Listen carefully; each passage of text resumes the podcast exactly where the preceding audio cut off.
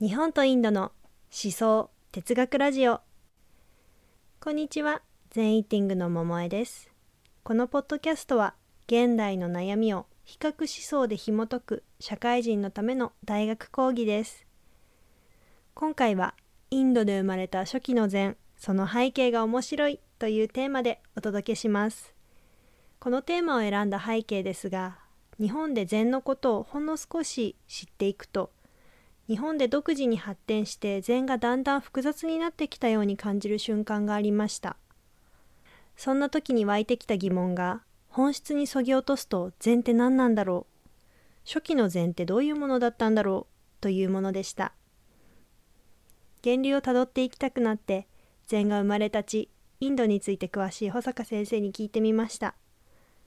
この1時間の講義の後に分かったことは初期の禅は純粋な禅なんじゃないかっていう私の予想は単純化しすぎた仮説だったということです。そんなに都合よくいかないところが面白いです。それと同時に答えを知ることは大して重要ではないことにも気がつきます。大学講義はまさにリベラルアーツ。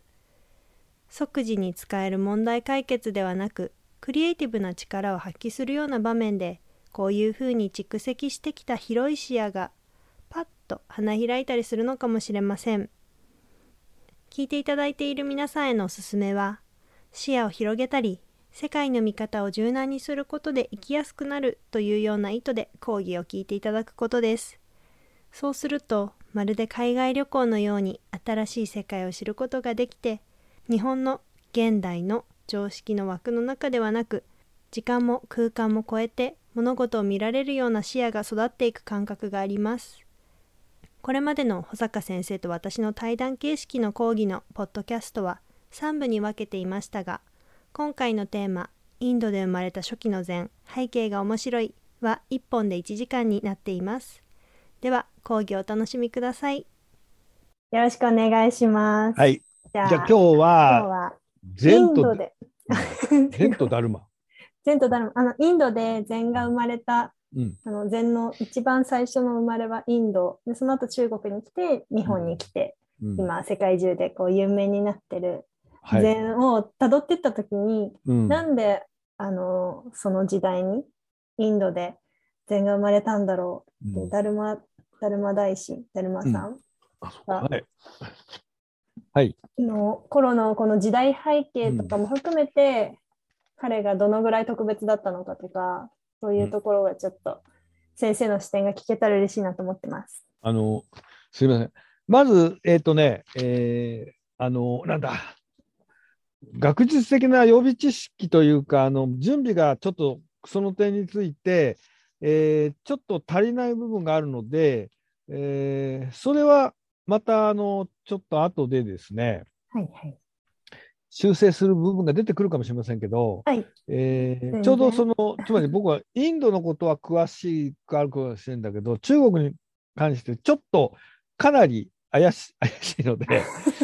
あのー、でまず今禅っていうことなんですけどまあももちゃんの禅の頭っていうのはおそらく、はい、まあ、日本人が考える禅、はいはい、漢字の禅だね。そうですそうです。でこの漢字の禅がですねもともとどんな言葉だったのかってことね。うん、はいはい。語源？うん、語源。これいくつか確かあったんですけどね。チェン。チェン。チェン。チェン。チェン中国語。チェン、チェン。うん。チェンでしょ？で、あのー、もともとインドで禅と我々が言うものっていうのはディアーナ。うん、ヨガのクラスでも最後の瞑想のこと、ディアーナって呼びますね、現代でも。サンスクリットですかね。で、はい、仏教徒だと普通はパーリーだったらば、えー、GHANA、チャナー。はい、だからチャナから禅、禅になったんだって言われてるんですね。チャナから禅になって、うん、中国語で漢字が当てられて、日本の読み方で禅。禅になった感じですかね。うん、はい、であの瞑想っていうのはそうね世界中どこでもおそらくあったと思うんですけど、うん、瞑想、まあ、我々がこれから申し上げるような瞑想をですね、うん、まあ、簡単に言うと宗教の根本において、はい。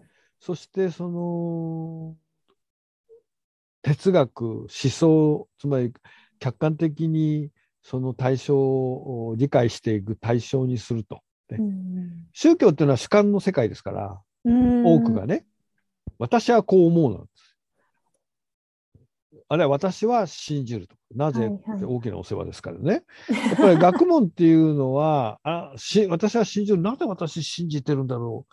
どうしてなんだろうっていうふうに、信じてる自分をあの違う視点から見る。客これは客観性って言いますけどね、一般的にはね。はいはいまあそういうことなんですよ。ですから、我々が全然って言ってるときに、その全体験を通じて自分はこういうふうに感感じたとかっていうようなことと、うん禅ってどういうふうに考えてどういうふうに伝わってきたとかね、実践されたかっていうのとは、ちょっと違うんなるほど。主観的ではなく、まあ客観的に見てみましょう、うん今日ははいって感じですね。うん、で、主観的にやると、やっぱりその体験が必要になるので、はいはい。修行ですよね。うん。そう行が必要になるとですね、我々のあちっぽけな学者ではです、歯が立たない。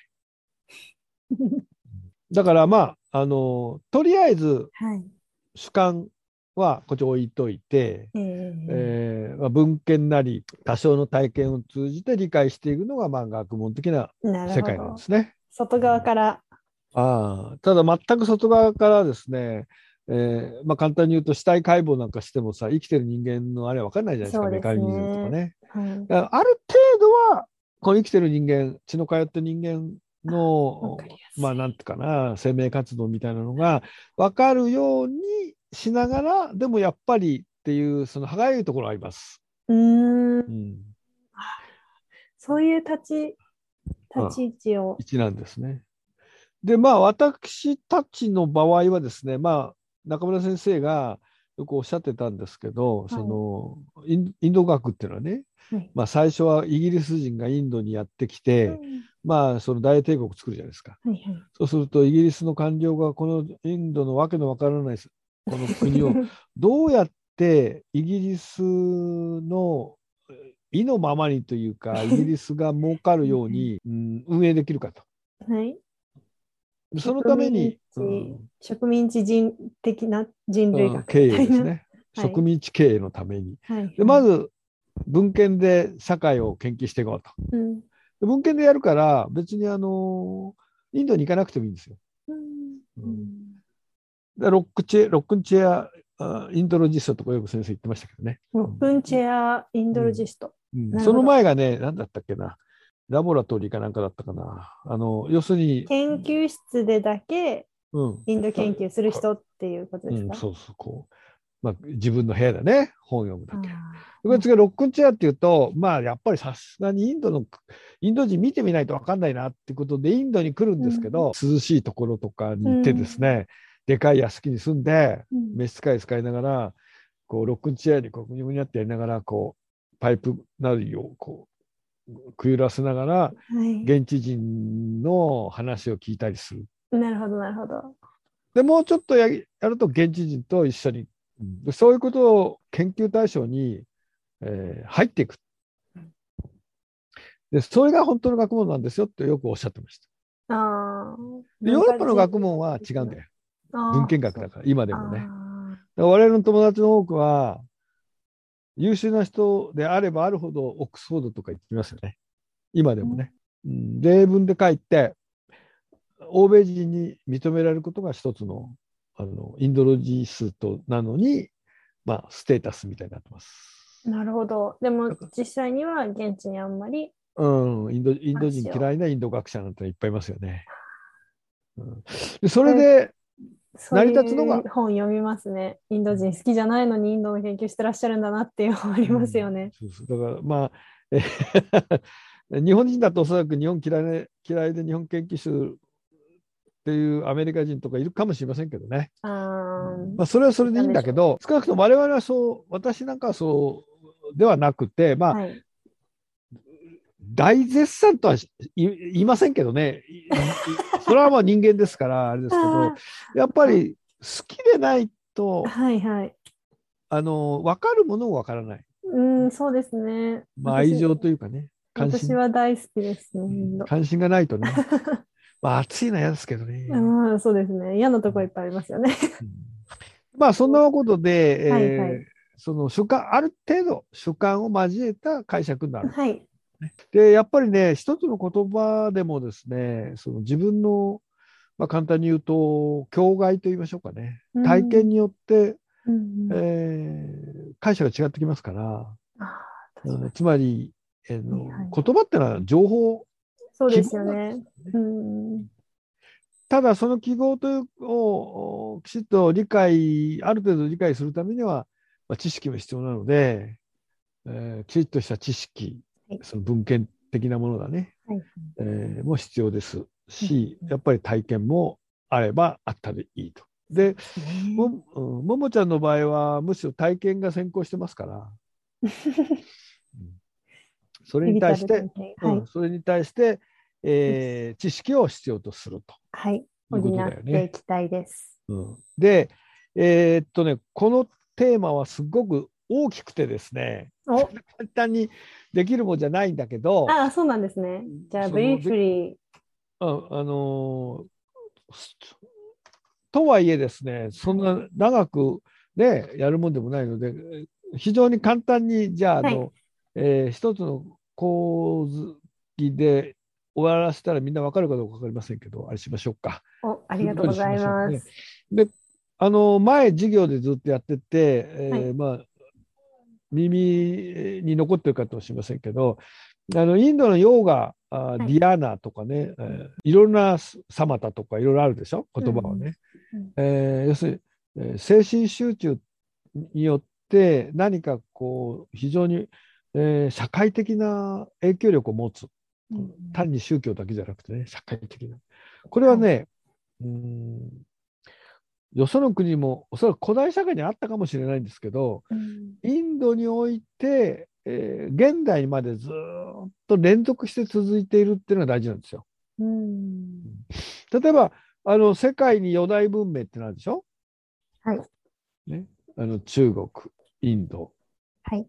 えーエジプトとかメソポタミメソポア。タミア。ねはい。この中でね、あのー直接四大文明が、えーストレートに続いてるのは中国しかないんですよ。中国だけ？うん、中国だけ。うんえーで、えーその次にですね、インドは半分続いている。うん。で、えーエジプトはゼロです、もうほとんど途絶えちゃいましたねゼ。ロじゃないけどね、うんあの宗教的にはゼロです。はい。でメソポタミアは、キリスト教とかユダヤ教とか、あるいはイスラム教をそうだと言えばですね、言えなくもないんだけど、そのメソポタミアの古代の多神教のはい。伝統を引いてるものは、まあ、はっきり言ってほとんどゼロうん。なので、まあ、宗教的にはないに等しいです。はいはい文化的にはあるかもしれませんけどね。うん、なるほど。法律とか聖そうですよね。聖典の重視とかね、そういう意味がありますけど、えーこ思の想的には残ってセない。ットでは残ってないので、うんそうするとセットで残ってるのは中国とインドなんですけど、うん。中国はですね、はっきり言って思想が苦手なんですよ。哲学体系みたいな。はいはい。ああくまでも実そう、まあ、政治哲学みたいにね、はいはい。えー実利追求型ですから、はい。あのーまあ、簡単に言うと、これやって偉くなれますかうん。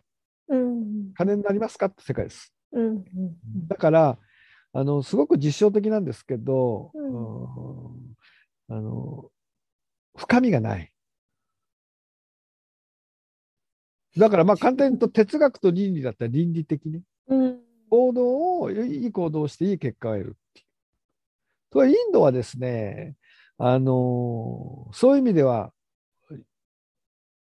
現実逃避の社会ですから。はい。だから、カオスであり、抽象的なんですよね。うん、であの彼らにとってはちっとも抽象的じゃないんですよ。あではその現実なんてのはどうでもいい。ある意あ、味、はい。なるほど。もっとこの本質。つまり現実っていうのはさ、えーこのボタンを押したら例えば A と押したら A のランプがパッとつく。B を押したら B をつくっていうのが本当の真実の世界だとすればさ、うん。A を押してもつかない時もあるし、うん、A を押したのに C 行っちゃう時もあるじゃないですか。原因と結果が直結してない。はいはい同じことをしたら必ず同じになることないでしょ、現実の世界で。はい。本当の真実っていうのはそういう意味では、あの同じことをすれば同じ結果が出られるみたいな、そういうのが真実なんですよ。うん、あのうんどこの世界でもね。うんところが現実世界っていうのは必ずしもそうじゃなくて、うんもう錯綜している。うんいつも錯綜してますね。そういう世界よりも、はいま。さに普遍性、変わらないっていう意味もあるし、あらゆるものに共通する。あ、あまねく方の普遍ですか？そうですね。はいはい。でそういう世界を重視するっていうのが、うんまあ、インドの考え方。うんうんで、これはいつから始まったのかよくわからないんですが、インドの、現在のインドの、まあ、文明と言ってもいいと思いますけど、はいものの考え方や社会構造っていうのは2つの、まあ、核があるわけですよ。はい。ご承知のように、ベーダを持ってきたアーリア人のあの色の白い人ね、はい。鼻がパッとね、えーまあ、ヨーロッパ人みたいなもんですよ。はいはい。色の黒いヨーロッパ人だね。うん。えーに対して、はい。えー色が浅黒くて鼻がぺっちゃんこというか、まあ、で、えーとまあ、ムンダ人とよく言われてますけど、そういうそのインダス文明の人々。はいで、これ両方あるわけです。はい。で、あの、インダス文明はご承知のように都市文明ですので、うん。極めて、まあ、こう、なんていうんですかね、ある種の合理性というか、うんうーん自制的な合理性っていうと、今の理性的とは違うんですけどね。あのうん。基本的にはその、えーインダス文明の世界っていうのは、なぜかよくわからないんだけど、軍事、えーまあ、軍事力も持たない。ね。それから、あの、先制的な政治権力を持たない。まあ、うん軍事力はないんだから、あの暴力によって先制君主ので力を押さえつけることはできないわけですよね。うん。にもかかわらず、あれだけ広い、えー最近の研究ですとね、東西2100キロですね。うん。えーで南北がまあ1500キロぐらいうん。の広大な地域に、えー都市国家とかね、まあ、うん国家と言えるか分からない、都市がこう、えー建設されて、はい。えーいたわけです。しかも統一されてるわけ。うん。うんその証拠は、前も言いましたが、度量衡ですね、うん重さ。うん。貨幣はなかったようですけど、貨幣に変わるようなものがおそらくあって、はいはいえはい。ーでそれがまあ、重りですよね、重り。はい。うん。でどこを掘っても重りは、あ出てくる重りはうん。均一です。すごい。うんそれから都市構造の、えー道幅とか、それからブロック。これブロックですよ。規格統一されてるんです。うん。にもかかわらず、王王宮とか軍人がいたっていう、軍隊があったっていう証拠があまり出てこない。うん。かろうじて出てくる前も言いましたけど、城壁が一応あるんですけど、城壁の端にですね、丸い石が置いてあって、それがうん兵器だったり、うん。あの大きなね、使い物にならないようなや青銅の槍の先みたいな、うちわみたいなの出てくることもあるんですよ。うんおそらくそれで動物をこう 追い払られてったんだろうと。うん今でもライオンとかほら、ヒョウが街中歩いてるじゃないですか。まあ、はいライオンなんかヒョウとかね。私は言いたことないですけど、言いますよね、よく。うん。そう。今、ボンベなんか村に。はい。結構夜なんかあれ危ないそうですけどね。虎とかね。虎はいないのか。虎はいないけど、ヒョウ。ヒョウはいる。うん。ベンガルの方行くとあ虎もいるし、うん。別象もいるしねね。南の方はねそうですだからそういう中で彼らはまあ一応うん。あの都市を作って、はい。どうしてたんだろうと貿易してたらしいんですけどね。うん。まあ今日はその話じゃなくてそういう広大な地域でなぜ一つの価値を共有できたかってことです。はい。で一つは中国型のように権力によってね、はい押さえつける。うん。つまり外からう家内へぐーっと。はい。ところがインドの場合はですね外から内じゃなくておそらく内面からうん。人の行動をうん。まあコントロールする。すごいですよ呪術ですね、ある意味でね。ね。うん。うんでそういうものあったんじゃないかうん。と言われてるんですけど、これも証拠がない。うん。ただ、あの、有名な、えーバラモン最そうじゃないい。けど、うん、あのお坊さんね、はい。か、えー、再使用って言いますけど、うんあれの小さな像が出てるし、うん印鑑にも、あ印象にも、こはいはう、溶画している。と、我々が見ると思えるんですけどね。い。はいはい。あぐらかいて瞑想してるやつうん、ですよそうそう。えーまあ、違うっていう人もいるんだけど、ね。じゃあ何かってことですよね。で、まあそういうものがあったと仮定するでしょ？うん、で、アリア人がやってきて、最初にその遊牧的な、遊牧民って牧歌的ですけど、はい。一時定住しないから、その瞑想なんて絶対しないですよ。うん。だって座ってたら置いてかれちゃううんでしょ？はい。で、あの、お寺も作らないし、つまりうん都市も作らないからお寺もできないでしょ？そうですね。で置くものもできないじゃないですか。だからう像もできないわけですよ。うん。シンボルもできない。うんうんというわけで、アリア人の世界えーにはですね、聖典もなく、言葉で言いますけどね、聖本としての聖典もないし、文字もないし、うん。えーそれからそれを象徴する形もいらない。うん。だから、あの心臓ってのは絶対出てこなかったんです。心臓、うん、どうぞ、あ、どうぞ。神様の像はいはい。うんまあ、聖なる像ですね。はいらないわけ。なんでならば、は神様はいつも世界漂ってますから、空間を。うん。呼んで、えーお供えしてまた返返す。さすが遊牧民。うん、これは遊牧民ですよ。うん。東南アジア、あじゃあ中央アジアからずーっと遊牧民みんなこれでもそうで。ですすよねモンゴル人もね。うんうんで、それが中インドに入ってきて定着するわけです。はい。アリア人も定住するそうそう。遊牧民だけど定住し始める。だんだんね。それか、その人たちがですね、現地の人たちを駆逐しながらうん。殺し合ってね。えーただこう、数は少ないので、だんだんこう、結婚と言いましょうかですね、うんえーしな、まあ、しながらですね、紀元前8世紀ぐらいに今のベナレス、バナラシまで来るわけです。はい。この辺りが大体、あの、インドの超古代ですね、古代ですね。うんうんベーダの時代から、えーブラフマナ・アラニカヤって言うんですけど、まあ、はい要するに古いインドの古典の時代、古代の時代。うんでこれね、ベーダは完全に遊牧民なんですよ。はいはいはい。でベーダも4つあるんですけど、最後にヤジュルベーダってあって、はい。よくわからない呪文とかそんなんばっかあるあれがはいあるんですけど、この中にね、瞑想に関するものが出てくるんです。うん。だからおそらく現地の人たちとなんか交信することによって、野蛮なアリア人とあ温和で弱いけど高度な文明を持っていたあインダス文明のおを支えた人たちの子孫、および現地の人たちが、はいまあ、混交してですね、なるほで、こう、アリア人の持っている、なんていうか、天の思想と、ど。はい。がいろいろなものと融合するわけですよ。なるほど。そうすると、その違ったものを融合するときにうん、どういう方法があるかっていうと、はいまず排除っていうのは融合じゃないけど、ありますよね。これイスラムなんかよくあります。はいはい。元あったものを全部壊しちゃう。はい。そうすると、すごいエネルギー必要なんですよ。うん。殺し合いしなきゃいけないから。はいうんえーそれに対して、インドはですね、はい。えー壊さないで、なんとかくっつけちゃおうと。面白いですよね。うんそのくっつけるやり方がね、うん。結局、その瞑想して頭の中でものを考えるとさ、はい。現実にはくっつかないものすぐくっついちゃうわけですよ。ああ、なるほど。うんと僕は思うのね。うん。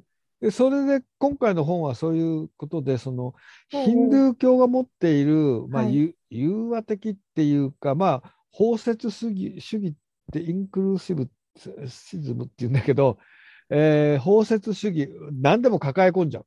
はいはい。っていう、もう雑多なものをバーンと飲み込んじゃってっていうような、あエンクルーシブズムと、しかしそう言いながらもこはいはいう秩序立てるっていうね。うん。ああの要するにすごい。排除せずにはい。取り入れ全部ながら取り込んでいきますよね。うんでもこうちゃんと秩序づける。うん。いや、これすごい現代の私たちが習うべきそ考え方ですよう。ね。うん、でインクルーシブに。そこら辺がね、インドの最大の特徴です。うん。で、あの今、世界を席巻しているのは、うん基本的にユダヤ、キリスト、イスラームっていう、その、はいはいまあ、簡単にメソポタミアじゃないけど、あそこら辺から出てきた、まあ、排外主義というか、はい非寛容主義というか、はいはいインクルーシブ系じゃないって感じですよね。うん排除系ね、うんエクスクルーシブなのかもしエれませんけど、クスクルーシブかもしれない。えーそうだと思いますね。つまり、うんこれ、あ僕はだから排他的一神教って言ってるんですけど、うん。排除して一つにする。インドの場合は、えー包み込んではい。一つにまとめる。うんだからまあ、簡単に言うと絶対一神教っていうかね、うん。お節石一神教。排除せずに、いや、いいよ、じゃあここに入れてあげるよと言って、一緒ってことにしちゃうみたいそうそうそう。その一緒にしちゃおうっていう時のな。ですねいやー、面白いな、うんインド。本当、なぜそこがそういうふうに乗り越えられるのかっていう とこですね。ありますね。あーそれがね、おそらく僕はその瞑想だと思って、うーん。あの寛容だとかなんとかって言うんですけど、はい結、局世界の神秘主義っていうのはほとんどがですね、瞑想を基本として神秘主義が成立するんですよそうかそう。か。うんだから禅であろうがイスラムの、えー神秘主義えーであろうが、はいうんうんキリスト教の神秘主義だろうが、えーユダヤ教にもあるんですけど、はい。うん原理主義じゃななくて、神秘主義。うん、神秘主義あります。あそうなんですね。えーユダヤ教なんつったっけな？どう忘れモンシー。じゃないですね。うん、うん、違う違う。15世紀ぐらいにね、スペインなんかであれあ、そう。流行ったんですよ。うんへあそのうち思い出す。カバラか。あカバラ。カバラか。うんはいはいはい。もっと古いのもあるんだけどね。うんん、形としてはそういうのがああーまあ、えいろんなところに神秘主義って出てきあります。うん、で、全部うん、瞑想。うん、瞑想っていうかね、結局書かれたものをですね、そのも字義文字通りに理解するっていうのは法律学者ですよね、ある意味ね。法律学者が、いや、でもあれもこうでこう解釈できるから、じゃあ無罪にしちゃうなんてことは困るでしょ、うーんうん、だから、法律学者は本当に文字通り来ちゃう。でその中でももちろんあれはありますけど、えーつまり、えー決められたことをきちっと決められた通りにやるっていうのではなくて、決められたことの次元が、えーあって、そのはいはいはいはい A という次元で決められたものが B になったら違うじゃないかと。つまり、うん山だってそうですよ。富士山だって下から見たら山だ、こう、てっ三角形とか円錐だはいけどさ、はいはい。てっぺんから見たら円錐でも何でもないんだよ。はいはい。見方によって、ああまだああるいは見る位置によってですね、うん世界が変わってくる。うんうんうんうん。それを許すかどうかですよね。次元を変えることを許すかどうか。はい。許さないのがやっぱり一神教的な。つまり、ロジックには、ロジカルには許せないですよね。うん、だってこう見方を変えるってことは軸を変えることだから、うん結局その宗教の軸って神でしょ？はい。その神様の軸を変えちゃうわけですから、はい神様いっぱい出てくることになるね。成り立たなくなっちゃいますね。うん、だからよく一神教と多神教っていうと一神教はこう神様一つでね、うんうんうんえー多神教は神様たくさんあるごちゃごちゃしてるって言うんだけど、思っちゃいますね。それはですねああまりにもあのまあ理解としては小学校だね、浅め。うん、浅め まあ常識的はい。ってことですよね。もう少し深めると、うん、そうそうそうそうだから、えーただねうん一つにした方が簡単なわけよ。一つにした方がっていうのは、うんキリスト教的な、はいまあ、ユダヤ、キリスト、イスラムですね。うん、だって、一つって言えばさ、うん。ものすごく説得力あるじゃん。他ないことにした方が、そう。説明だがつきやすいうん。自分の言ってることは正しいんだうん。これしかないんだって言った方が、過ごしやすいよね。うんあー だけど、それは短期的にはそうなんですよ。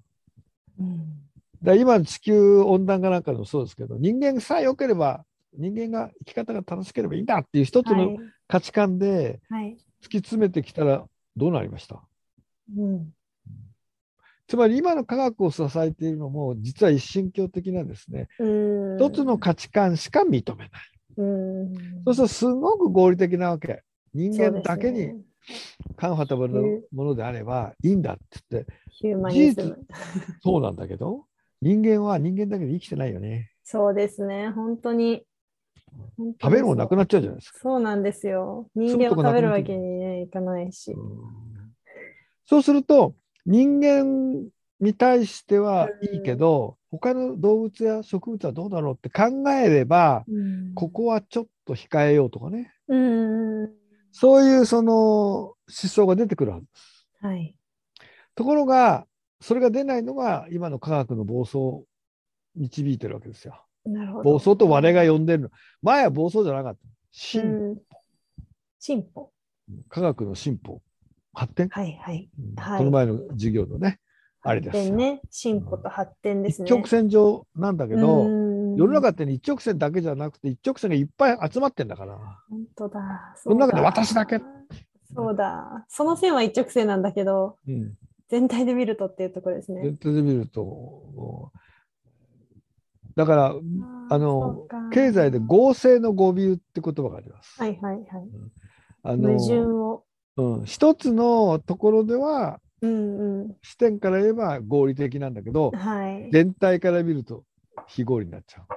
部分最適と全体最適が違うみたいな。だ全部分僕はよく言うんですけど、部分最適、全体最悪になっちゃうんです最悪なんだ。よ。なるほどなるうんそう。ですからね。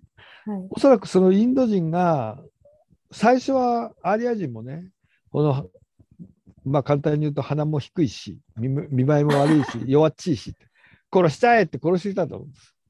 同着の人たちはね。で、も、うーん、いや、待てよと。奴隷にした方がいいんじゃない？か。まあ、すあるいは一緒に仲良くした方がいいんじゃないか。あ、はいはい。取り入れ合って。うん、でその時になぜ仲良くしなきゃいけないのかって言ったら、はい。えー自分が殺されないようにとか、楽したいからっていうのもあるかもしれないけど、はい、う長い意味ではやっぱりお互いに生きてる人間じゃないかと。お互いにこの、まあ、ウィンウィンの関係ですね、今で言えばね。はい。そういうのはどうしたらいいんだろうかっていう考えだと思うんですね。でその時にあの彼らの伝統があって、要するにインド人あの瞑想の伝統があって、はいはい。でインドには、インドに定着するとやっぱりね、暑いから動くの嫌じゃないですか。うん。嫌ってことはないけど、そうするとや動っぱり。うん、静かに木の下で瞑想するなるとほど。いうような、そういう習慣がだんだん身についてくる。あのります遊牧みたいに一日何十キロも歩いたら、インド、特に夏なんかさ、もう倒れちゃ倒れちゃうでしょ。う。倒れちゃいます。だってそんなに動かなくたって豊かなんだから。うーん。当時はあの食べるものとかね、いくらでもあるあ今でも、今でも本当に思いますよね。インドの田舎に行くと、農業しなくてもお腹満たすだけの植物が、そうそこら中に生えてますよね。食べ物はある。うんで今みたいに干ばつになることなかったわけ、当時は森林ばっかなんだから。なるほど。うん、森林をちょっとこう開拓して、開墾して、村を。ここに、うん、種を植えれば、ね、うん。あのあと森に行って。うん。であとは静かに座っているみたいな、おそらくそういう生活が理想であるし、普通だったと思うんですね。うんうん。そういう中から生まれてきたのが、ベーダーの聖典を中心とするけれども、全く違うあの系統である瞑想をうん。中核にしてはい。取り込んでいく、はいはい。ベーダーをね。はいでその瞑想の仕方っていうのがおそらくインドのまあ簡単に言うとですね思想文化宗教を貫く、うんえーえー重層低音うんとか、うんえーまあ、バックボーンとか何でもいいんですけど、あらゆるものがねはいはいそのインドに行くと瞑想するわけです瞑想になっちゃうわけ。で。簡単に言えばインドに来たイスラム教徒がスーフィーうんえーになって、すごくこう、なんていうんですかね、瞑想の色を帯びてますね。うん、瞑想するし、ヒンドゥー教徒で一緒に苦行したりしてますしね。はいはい。えーインド以外でもキリスト教徒もいますけど、うんえーキリスト教徒もバラモンがいますからね。やっぱりあの世界でね一番瞑想というかその、えー深いうんうん哲学的な考察ができる、えーキリスト教のまあ神学者ですねうんうんいわゆる枢機教みたいな人はあれインド人なんだって今でも。い。へえ。あのーロジカルというよりもねはい。直感的なそうんのひらめきとそれをこと言語化する。でまああまりにも理屈っぽいでしょ大体普段から。あで嫌がられるということはないんだけどあ。はい。一目置かれると同時に煙たがられてる。なんとなくわかるでしょ、わかります、わかります。うんなるほど。まあ、理屈っぽいからじゃなくてうん、直感を言語化するのが上手だからなんですね。あの、ちょっと煙たそうそうそうそう。あの 大体ね理屈っていうのはじなんだあ一つの理論でしょ？はいはい。でそれってあの単純だからうんうんうん。違う見方からポンと横やられると意外に脆いんですよ。そうですね。インド人の場合はああでもないこうでもないっていろいろなものを考えられる。そうそうそう。インドの人たちは与えられたものは条件であってその条件はいくつもある。うんまさに多神教だよ。なるほど。でこういうねものの見方今多神教って言ってと劣ったとか、えープリミティブとかさバカなこと言ってうんる多いでしょあれみんなねよそのキリスト教の文明界で育ってるからなんですよなるほど。プリミティブって原始的な野蛮なという意味を込めた。そうだから発展してないってことですよ知性が。うこれはあの中19世紀から20世紀にヨーロッパが世界を席巻することになった時にね作り出した今の啓蒙主義っていうか今の科学主義ですよね。ーんはい。マーク・セイバーとかそういうのみんなねあれもそうですけどこう人間の知性は進化していってうんうんうんうん高まっていくと。はいどこまで高まるかっていうと神に近づくようにまではいかないけどイメージすればそういうことよ。で一番上にいるのは白人でなるほど。プロテスタントで要するにワプスってやつねはいはいはい。アメリカがやっている。だはいと、でそうではない。うんだだからあのアメリカ要するにこのヨーロッパ人が世界を席巻するようになったのはつい最近でしょ？はい。でその結果がこれですよ。これですか。うんこれですね。もっと言えばアフガニスタンってそうですよ。アメリカが、うん、えーアメリカの単純なですね一神教的なご利用しで、うん俺たちの真似すればよくなる。20年間も200兆円ぐらいぶち込んで、結局何を残したかというと、恥と混乱と軍備。最高のね。全部置いてきちゃった、ほとんどが。うんタリバン大変ですよ、これから。うんこれみんなねやっぱりもうちょっと考えれば自分たちのものだけが正しいんじゃないんだ。僕はね、その、先ほどのアーリア人のに戻ると、アーリア人の思想と、えーいわゆるインドのインダス文明の思想伝統がですね、融合する、一つになったのがウパニシャットだと思ってるんです。うんでウパニシャットってのは、えー禁じってこの前言ったでしょ？要するに近づいて先生から直接教わるっていうんだけど、まあ、そういうことだけじゃなくてですね、やっぱり瞑想して自由にものを考える。で、しかもその自由さっていうのは、やはり都市生活に支えられているですね、えーまあ簡単に言うと実力主義と言いましょうか、うん。個人の努力によって世界が広がっていく。うんあのそれまではバラモンに生まれればバラモンっていう、うん。かまあ要するにカースト制度ですから。うん、今のカースト制度は違いますけどね、うん。やっぱり元はそんなもんですよ。うん。自由にものを考える、その自由にものを考えられる基礎に、やっぱりその瞑想、うん。ものを、まあ、関連的に考えていくっていうんですかね、頭の中でこう自由に考える。うんこの伝統。だから自由頭の中で考えるから、何だって飛び越えられちゃう。うんだから、えー表現すれば、牛の頭に人間の体もできちゃうし、はいはいキメラみたいなね、はい。できますし、象の頭に人間の顔体ってガネーシャとかね、ガネーシャ。あれはずっと後だけどね。はいはい。でそういうことができる。自由にものを考える。自由に思想を組み立てられる。うんだからでそういうですね、うん、思想を大事にする。うんで、社会的に価値を認めないとですね、これはやっぱりダメなんですよ。うんいくらそう優れていても、みんなが共感してくれなければ、発展しないし止まってしまうでしょ。はい。インド人自身がやはりそういうものの考え方を、えー価値あるものとして認めていた。うんでそれはなぜかですよね。はい。いやーよくわからないんだけど、まあ一つは豊かさでしょうね。はい。そうでしょうね。食べるに困らない。うん。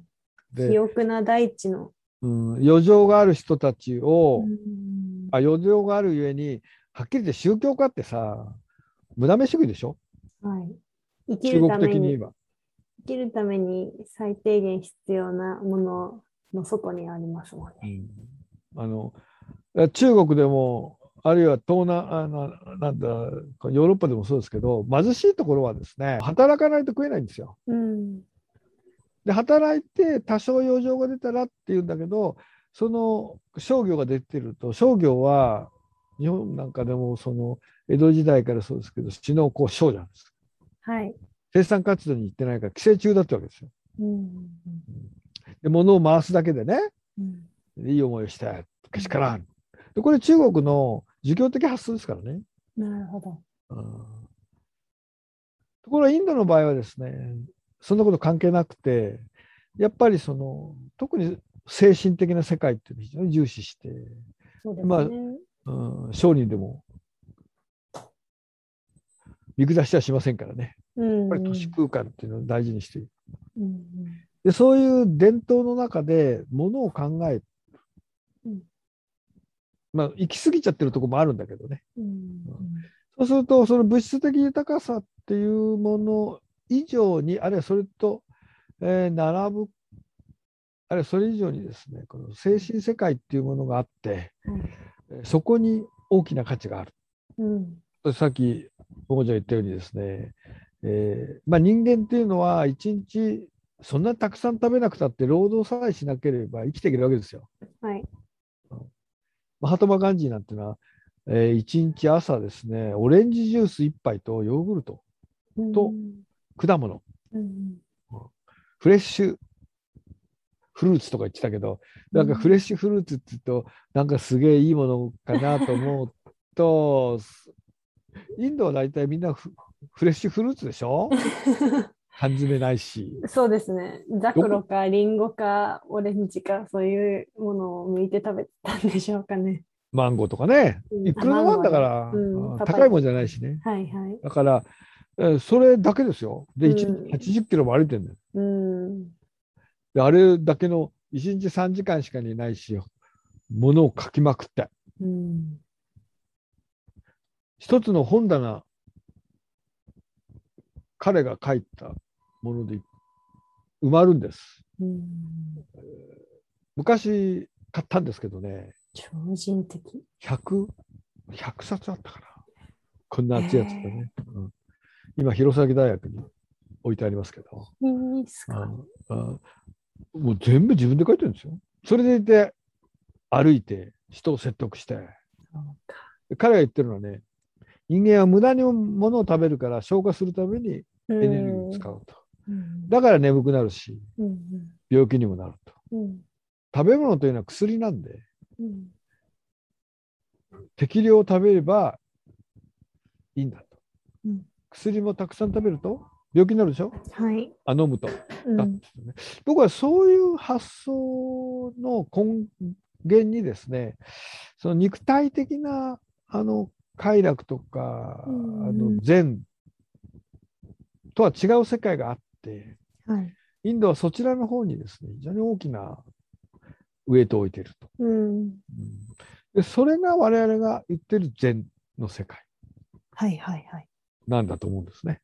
なるほど。うん先生、今、肉体的な快楽とか善っておっしゃった、その肉体的な善の善は善悪の善ですよね、漢字。えーディアナの方ね。あ、ディアナの方あ肉体的な、あ、肉体的的なな良い方ね。良い方ね。良い方だけでな、じゃなくて、精神の世界ににのある善、はいこれは良い方ね、ウェルネス。ウェルネスね。それが。追求したのが禅。これはディヤーナの。ディヤーナ。仏あの座禅の禅ですね。そうそうそう。はいはいはいはい。はい、ただし。中国に行くとね、うんうんやっぱり食わないとあ、稼がないと食えないんですよ。うん。中国ではお坊さんも労働するようになる。畑仕事したりう。ん、だからそうするとやっぱり肉体に対して関心がかなり、えー強くなりますよね。うん。だからあーいろいろな左禅って言いますかねあの、うん行為そのものを善と結びつけて、はいはいはい。えーこのよりまあなんとかな、えー肉体的なあー世界を善の方に精神の方にこう引き寄せていく。うん。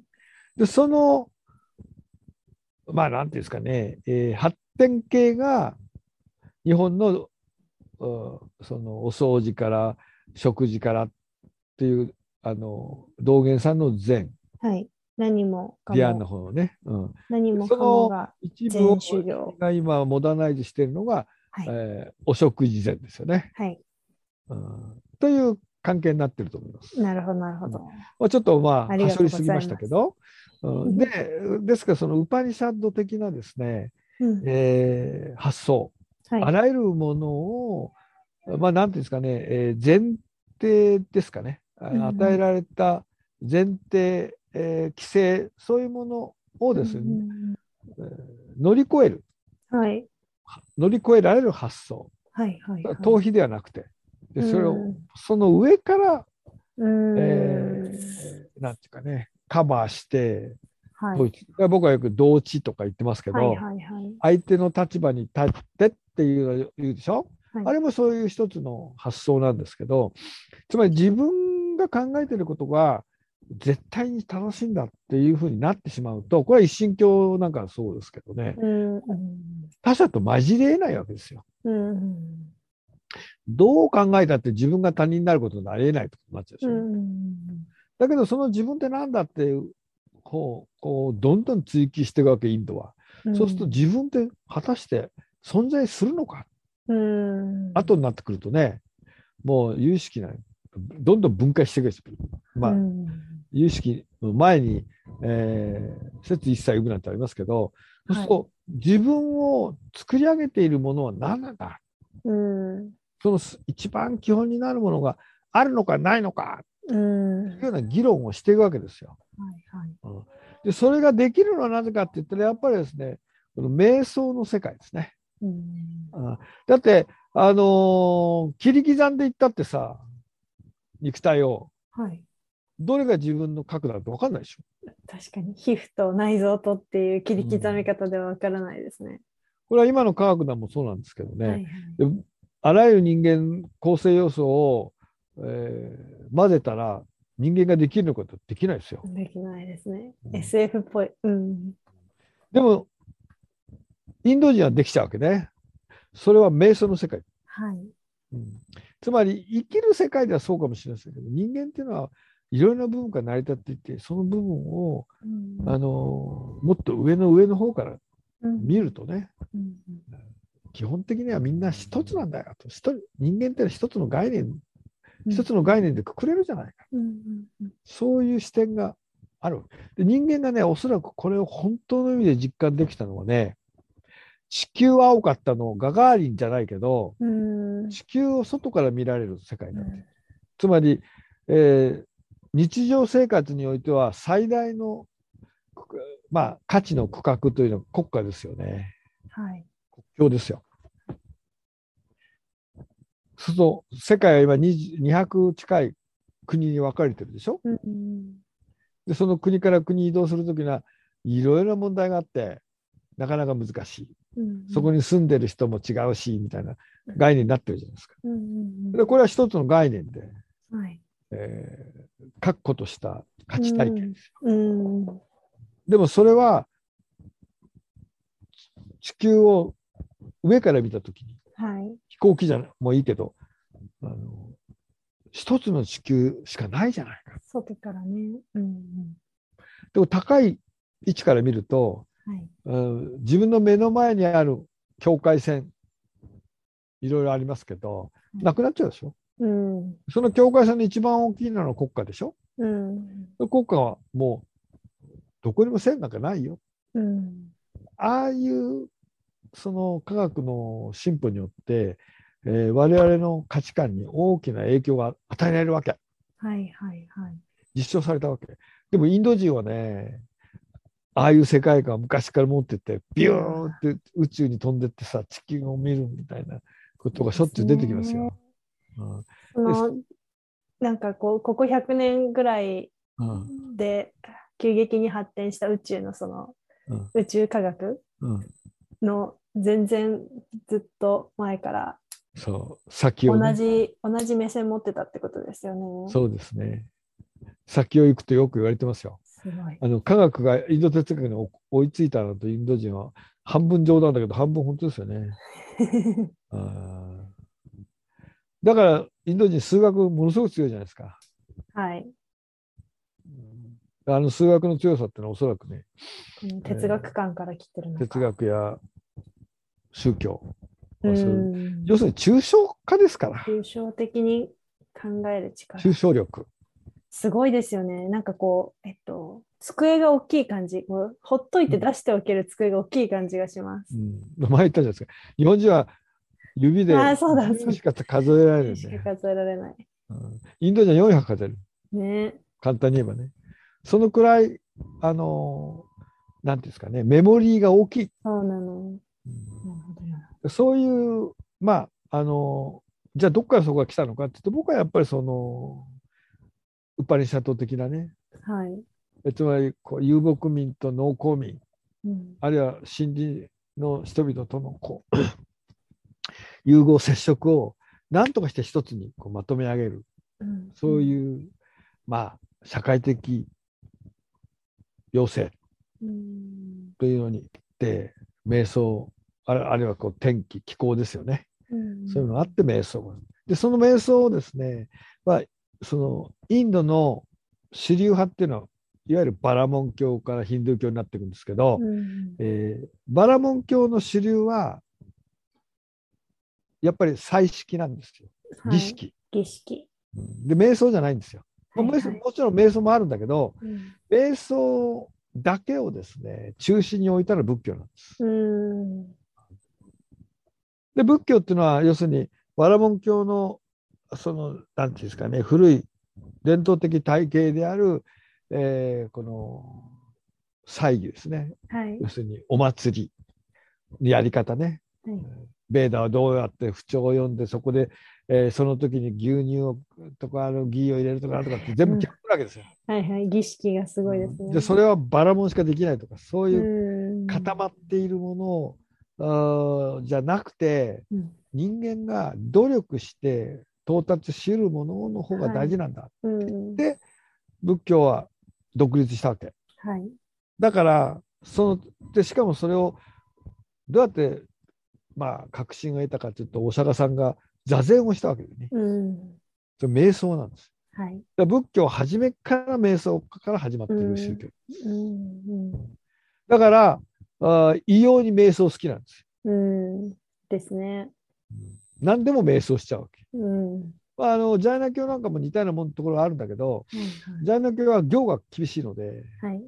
あの瞑想も何も凄まじいのでですねかえってねあの一般化しないんで、うん。だから学問的にならない今でいうところのねあ主観宗教行事になっちゃうかな。あ。インドのその仏教の場合はですね、まあ、こう言っちゃなんですけど中途半端なんですね。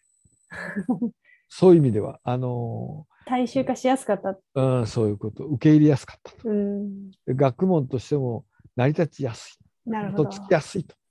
なるほど、なるほど。だからこの瞑想を深くやりながらもそれを言語化できるっていう、まあ、うん両方の宗教的スタンスといいましょうかね、うん。知的スタンスを持っていた。現実世界に馴染みやすいですね、ん。そうすると。それがね、あの、お釈迦さんが、あの書店法輪、うんうん。初めてはい。お説法するでしょ？はい。その時に、うん、出てくる梵天感情ってやつですうね。ん。なぜお釈迦さんが瞑想していて、はい。瞑想っていうのは本来自閉的なもんだから、はい。自分の世界にぐーっと深んで深く追求して入ってくるでしょ？で、ディヤーナ、サマーディ、終わりっつったらさ、死んじゃうの？もうはい知的死ですよ、それは。はいところがそれが今度ね、バーって開いていくわけです。はいはいはいでそのなんで開いたらいけないか。他者に開かなきゃいけないか。うん梵天が来て、教えてあげてって頼むわけですよ。うんつまり他者が入って初めておお釈迦さん、嫌だけどやってやろうか。うん。この構図ですね。はい。うん。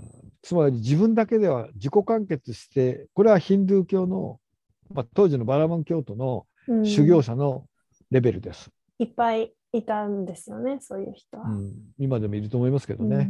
うん。老荘思想もそんそれな感じですよね。うん僕が平和を得たから OK っていう、OK そうじゃないよ。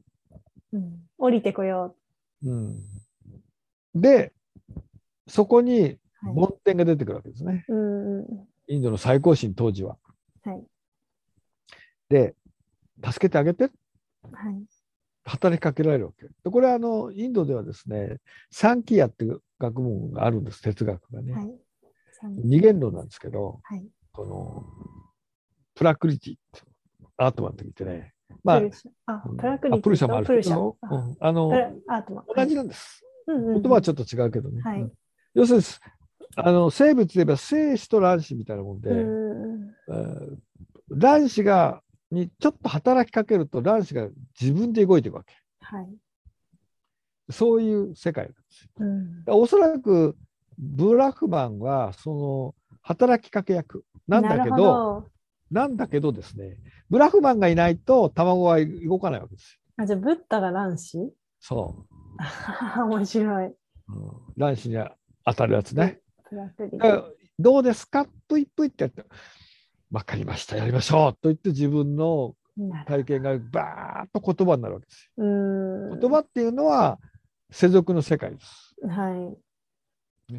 だから仏教は瞑想と世俗の言語の世界が一体化してる。うんそういうふうに初めから行動ができてるんです。うんで、そのためにはどうし、必ずですね、他者が必要だってこと。はいうんだから仏教がよその地域に行った時に、仏教は、まあ、ある意味卵になって、うんよその神様とかが、えーまた精子みたいに働きかけてくれる。助けてくれる。うんそうすると、卵があの細胞分裂して、うん新しいそこに仏教なんだけど、うんそれはちゃんと細胞分裂をを助けてくれた、すまあ、精子の、うん染色体が入っているように、うん今までの仏教とは違う仏教になってくる。なるほどで、それが神仏集合。なるほど日本の仏教がちょっと神道っぽいのはそこなんですうことなんですね。中国は中国。で、そのうん中国に入った禅の思想、あの、あディアーナの思想が禅になっていくわけ。うんそこ聞きたいです。うん、だからそこは、えーっと、もう時間だからあれですけど、もうちょっとずっと奥行かないといけない。つまりね、うんダルマ大師っていうのは、はいあれは6世紀、7世紀、6世紀ぐらいか。はいですよね。500年はいうん500年そうするとですね、今の話っていうのは紀元前5世紀ぐらいですよ、まだ。うーんえあと1000年かかるんですね。うん。そうなんです。で、ダルマさんの頃の、つまり6はいはい世紀っていうのはね、実はそのインドでは、えー大変な時代だったんです。うんあのいわゆるナショナリズム化しましてね、はいそれヒンドゥー教じゃないんだけど、まだバラモン教なんだけど、はいでバラモン教って簡単に言うと、あ仏教大嫌いなんですよ。うんうん反仏教なんです。はいはいはい仏教がだって反バラモン教だったんだかはい階層を脅かしてくるからうん、こう平等だっていうはいはい。うんうん力もあったし、うん。で、でも、一緒に仲良くしなきゃいけないじゃないですか。はい。でそういう時代が始まったのが実はグプタ王朝って言って紀元5、懐かし4い。世紀。はいはい。紀元です5、4世紀。うんだるまの100年前ぐらい。320年。に、まあ、一応建国されて、はい。550年ぐらいに、まあ、倒れちゃうんですよ。おそらくダルマさんがですね、南インドっていうのは、グプタ朝って北インドなんですよ。うん。あの今の、えーまあ、中インドから北の方だってね。はい。で、まあ、仏教を弾圧したわけでもないんだけど、うん。国境がバラモン教ですから、うん。えーやっぱり対抗意識があってはい。南インドっていうのはそういう意味では、えーちょっと北とは距離があるんだけどやっぱりだからなぜダルマさんがですね中国にわざわざ命がけでそ布教に行か行ったのか移住したのかっう。てことだよね。はいそうなんですよ。僕はそこがねうーんやっぱり6世紀から7世紀にかけての、えーやはりインドの社会状況っていうのを考える必要があるかもしれないとう思う。ん。正常不安だけではなうんくってことですか？うん、正常も不安もあるしやっぱりその思想、居づらかったとその思想を、こ維持するのがね。う、ああ、なるほど。うん、でじゃあ新天地に行ってうん。一旗あげるかじゃないけどっていう、そういう気持ちがあったんじゃないかっていうふうに、んえー考えてます。だるまさん以外に同じ境地というか、まあ、禅のことをやっていた人た禅の境地に達してったというかそういう思想でやっていた人たちが周りにいてだるまだけが中国に行ったから有名になったってわけではないですか？ないと思いますね。彼があの、う一特別な三郎ってのもいましてね、はいはいはい。もうちょっと前の人ですけど、うん。えこの人なんかは中国で受け入れられなかったですね。うーん。似てるんですか？禅と。うん有名な経典もたくさんたんだけど、よりインド的なんですよ。うーん。でダルマダルマ大師も初めほ北朝の方に行って布教したんだけど相手にされない。少林寺ですよね。うん、北もっと北の方ね。ああ。なんか結構移動して南に降りてきましたもんね。中中国のうん北から。江南の方にね。はい。うんだから結局その南の方の人だったら親しみやすかったかもしれない。うーん。受けだまだだからダルマ大師がえーあのー有名になったのは六祖へのぐらいじゃないからもう最初からあんなに素晴らい。しいって言われたんじゃなくて、待てよそういえばダルマ大師がいたなみたいなあ本じゃなかったですかね。ーまあ、だから伝説になっちゃうう、なんか200年生きたとか、そういうふうになっちゃってるのは、んうんあの当時そんなに取り立てさされてなかったから。だと思います。だって面壁9年とか言ってさ そんなあのー、9年も面壁してれば、えインドだったらすごいって言われるかもしれないですけど、中国人だったらおそらくバカにしますよ。何やってんだみたいなね。でも、生きていたってことは、何か、うん何か誰かがちゃんとお世話してくれたそうですよね。しですね。えーだからそこら辺がね、僕は謎その謎。うんで、ダルマ大師のこの、うん、なんていうかな、思想そのものはそんなに伝わってないでしょ、うんはい。後の人たちが作り上げてるわけですからうね、ーん。そうすると、ダルマ大師が何を言ってたかっていうと、おそらくは当時のインドの有意識はい。かな、如来像じゃないと思うんだよな。なるほど。有意識。うん有意識っていうのは、あの今流には精神分析ですよ。はい。そんな難しくない。あ、そうう。んそうなんですか？そんな難しいもんじゃないんですよ。であの有意識っていうのはね、簡単に言うと僕、そのいわゆるあの上座仏教がやっていた心の分析、はい。それを大乗仏教が取り入れて、はい。えーまあ、体系化したっていうかな、うーん。組み替えたもの、うんああの科学思考に非常に近い、うん。分析哲学ですよ。はい。そうすると、あの、瞑想するときに我々は精神的な分析するでしょ、はい。精神をどこどこに集中するとかさ、うん。しないとかこう。あのこう例えば鼻の頭とか、はいはい。ビパッサナっぽいです。うん、とか頭のなんだこの腸骨の上とかまあいろいろやりますわね。後になるとまたもっとひでえことになってきますけど こういうその精神集中をしながら自己分析をしている。うんためのあの理論うんだと思っていただいていいと思いますね。うん有識そのものは、まあ、4世紀ぐらいから出てくるんです。あの経典はね。うんうんうん経典が成立するのは6世紀ぐらいがたくさんなんですよ。はいはい。でその創立したものをもっておそらく、えー、達磨大師とか新大三蔵っていう人たちは中国へ、えー持っていってうんでそうね今で言ったらあるいは亡命研究者みたいなもんかもしれませんうね。ん。うんつまり、国家が送ったわけじゃないですもんね。うん、あの自分の意思で言ってますから。非正式な。はいえーやっぱりねあの国が倒れるとはい居。心地悪くなるじゃないですか。そっか。やっぱこれは哲学じゃないけど、ね、だから、あのーやっぱりインドの政治が不安になると、うんインドから外にこう出ていく。なるほど、なるほど。で不安でインドの不安っていうのは、仏教徒が居心地が悪いっていうね、うん。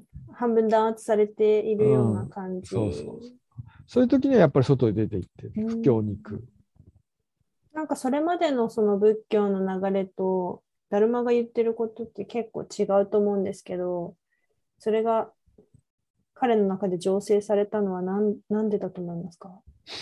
だから、ダルマさんの言葉が今そのまま伝ってるかどうかは別として、はいはい。えー結局そのインド的なですねえーいろいろなものを混ぜこぜにして で一つの体系だうんっていうのは中国の人は苦手ですよ。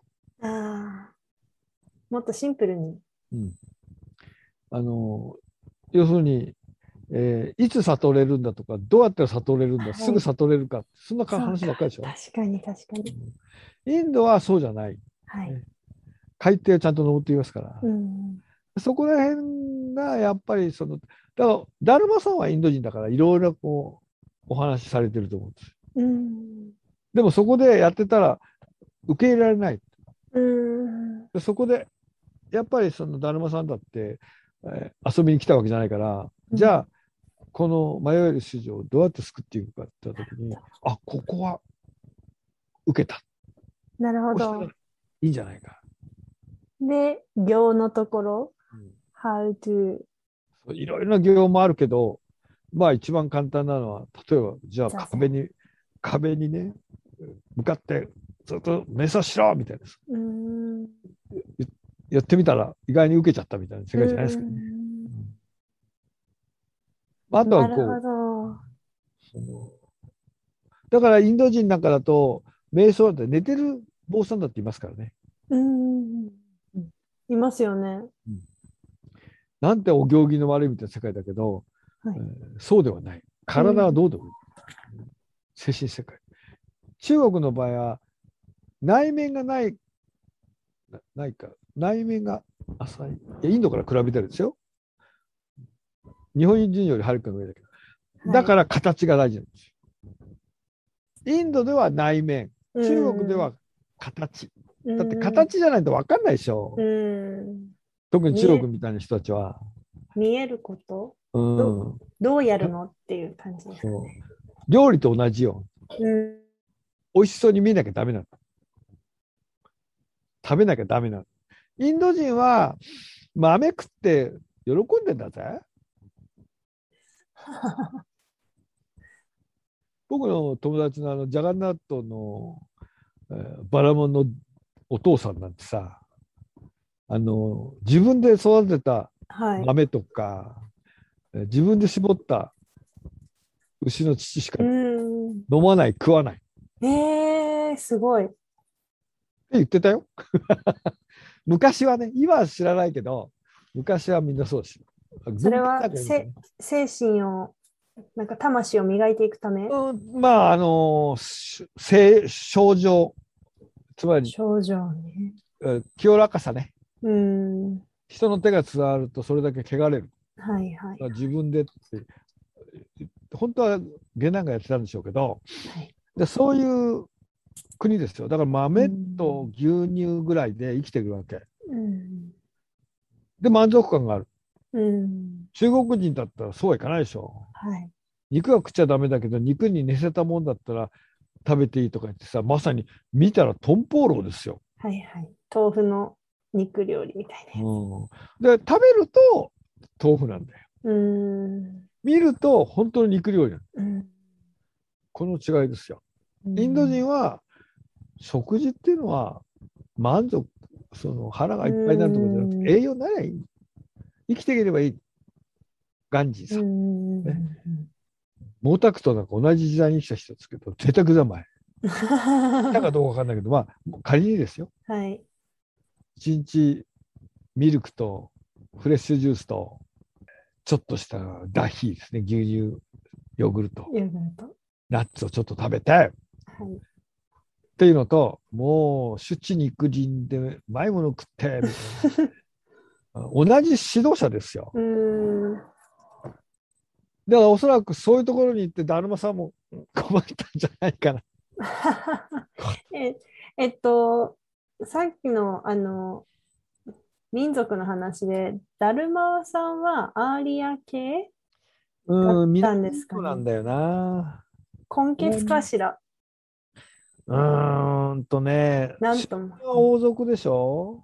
王さん、王子王子だけど、あの辺り、里場花とかいろいろあったけど。でもなんか、だるまの絵って、総じてこう、ちょ、ちょっとムンダ人っぽくないですか？そうですその絵が本本物かはわかんないですけど。うーんとね、おそらく、タミルではないと思うんだよ。ああ、タミル人ではないけど、タミル人真っ黒でしょ。はい。だから、ドラビダ系じゃない。うん、真っ黒じゃないけど、あのーなんだ、ケララとかあっちの方行くと、ちょっとこう、ケララは赤銅色、はいはい赤銅色でさ、アーリアっぽいですよね。あギリシャ彫刻みたいな。うーん、まあ、あのーそのあたりじゃなかったかなと。あるいは、サフーちゃんぐらいかもしれない。ああ、なるほど、なるほど。半分ぐらい、半分ぐらい。うんむ、む、こムンダ人だけムど、ちょっとこう、目鼻立ちがしっかりしてなるほど。え、で、えっと、中国のうんその伝えられた側の人たちは漢民族ですか？うん。うん。あの、特に、江南ですよね。南の方だよね。はいはい。流行ったのはね。で、北はね、やっぱり、中央アジアから来てる。あー、うんじゃあ、モンゴルとか遊牧民っぽい感じのうんあの人たちにはやっぱりあんまり受けられなかっ受けられなかったですね。た。で、し南に降りてきて、漢民族のうん。地域で受け入れられた。お米食べてる人だそうね。か。うんなるほど、なるほど。で、そこで受け入れられて、うん。ある程度ね。で、それが中国化して、まあ、全中国に広まっていくというのに、おそらく何十年も何百年もかかったんじゃないですかね。はい。ここら辺はね、ちょっと私も自信がないので、中国のことは。ー ありがとうございます。うん、ちょっとあれですけど、まあ、インドはそういうことで、はい。えーまだいきなりまだ実際には紀元前5世紀ぐらい から2、3世紀までうん。間の話です。それではいこれから大乗仏教行って、こうやって有識になって、ダルマ大師、そっかそっかそっか。うんに行かないとダメ。はい。うん歴史的にはとんとん飛びましたね。うん、そう。あまあ、インドだから、あの、千年飛んでもあんまり差はない。ない あの、立場によってですね、はい。今回だからいろいろこう、せ自分なりに整理して、えーまあ、あの、本書いてみたんですけど、はい。楽しみです。じゃあその続きは来週だな。ありがとうございます。じゃあそういうことだね。今日も今日もとっても面白かったです。ありがとうございます。いろいろ質問してくださると話しやすい。ありがとうございます。日本とインドの思想哲学ラジオ